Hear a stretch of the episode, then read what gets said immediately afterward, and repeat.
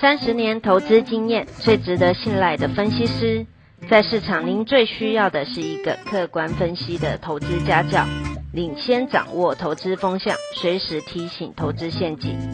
亲爱的粉丝朋友们，一定要记得要按订阅，并且开启小铃铛，才不会漏掉蔡总每一天对盘市精辟的解析哦。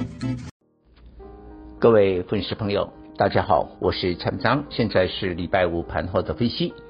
盘前就研判呢，台积电的法说会不如预期，将会使得台股很明显的整理拉回。果然，台积电就大跌了二十五块，收在五百八十九，掼破了季线的五九零。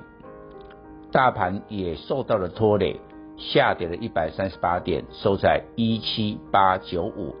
所以昨天好不容易攻上的万八，今天呢得而复失，但是全周的周线依旧涨了两百三十三点，涨幅一点三趴。所以台北股市中线的多头没有问题，但是其实严格来讲，今天台北股市止跌，为什么我说止跌一百三十八点？因为外资大卖超啊，两百二十五亿啊，结束了连四卖之后还手卖超，显然冲着台积电的利空而来。那我在盘前有讲到了，台积电今天的法说失灵，应该会连带影响到其他半导体的权值股，比如说联电，比如说日月光控股，果然今天都下跌的。但是今天还是有一些中小电子来表现，但是今天有重大的变化了，因为台积电是台股最大的权值股，本来市场对台积电的话说会寄予厚望，也认为台积电会带领台股攻万八，但是现在没这个机会，我也不认为下个礼拜台北台积电还会再跌很多。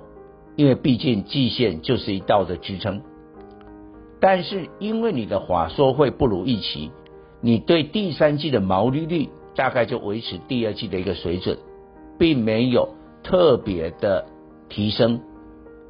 这时候的买盘会源源不断的投入台积电吗？我怀疑。所以台积电未来呢，不见得在大跌，但是可能会进入了一个整理区间的整理。那就很闷哦。那我们知道，现在攻万八只有一步之遥。以今天的收盘来讲，就是一百多点，随时可以啊挑挑战万八，攻过万八。但是呢，你没了台积电，你用谁？好，今天有重大的变化，请大家注意看，金控双雄，国泰金、富邦金今天都大涨，创下波段的高点。为什么？上半年国泰金控 EPS 破六元，富邦金更可怕，破八元。再过来，台塑集团交出史上最好的半年报，一共大赚一千三百亿。台塑四宝，尤其南亚，今天也动了。所以我们的结论就是，台积电的华硕会失灵，将会使得辉电的全职股呢角色吃重。成为攻万八的主角，但是这么多的灰电子，你不能期待国泰金、富邦金、台塑集团的股票是标股吧？不能期待。那真正的标股一定在航运跟钢铁，因为它今年飙真的飙很凶，它已经有示范给你看了嘛。只不过这个礼拜对航运钢铁。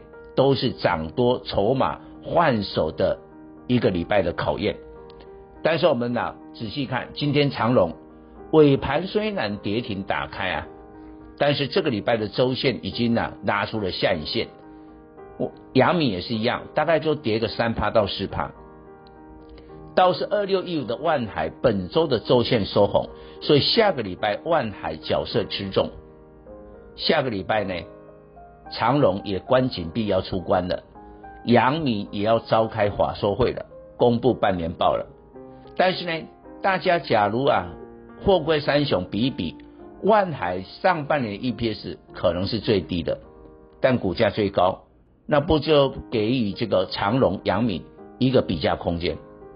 所以我觉得下个重点，下个礼拜的重点，货柜三雄反而在万海。那钢铁的话呢，这一些的财报有目共睹。我也补充两个啊，我们观察原物料必须观察中国的这些原物料的期货，因为中国是最大的原物料需求国。目前中国有两个原物料报价创历史新高。第一个是玻璃期货，所以你看国内的台玻股价涨好凶啊，今天又大涨创高。第二个不锈钢的期货，哇，这个跟钢铁有关，所以钢铁哪些跟不锈钢有关的，它的财报是好的，这个就要锁定了。以上报告。本公司与所推荐分析之个别有价证券无不当之财务利益关系。本节目资料仅供参考，投资人应独立判断、审慎评估并自负投资风险。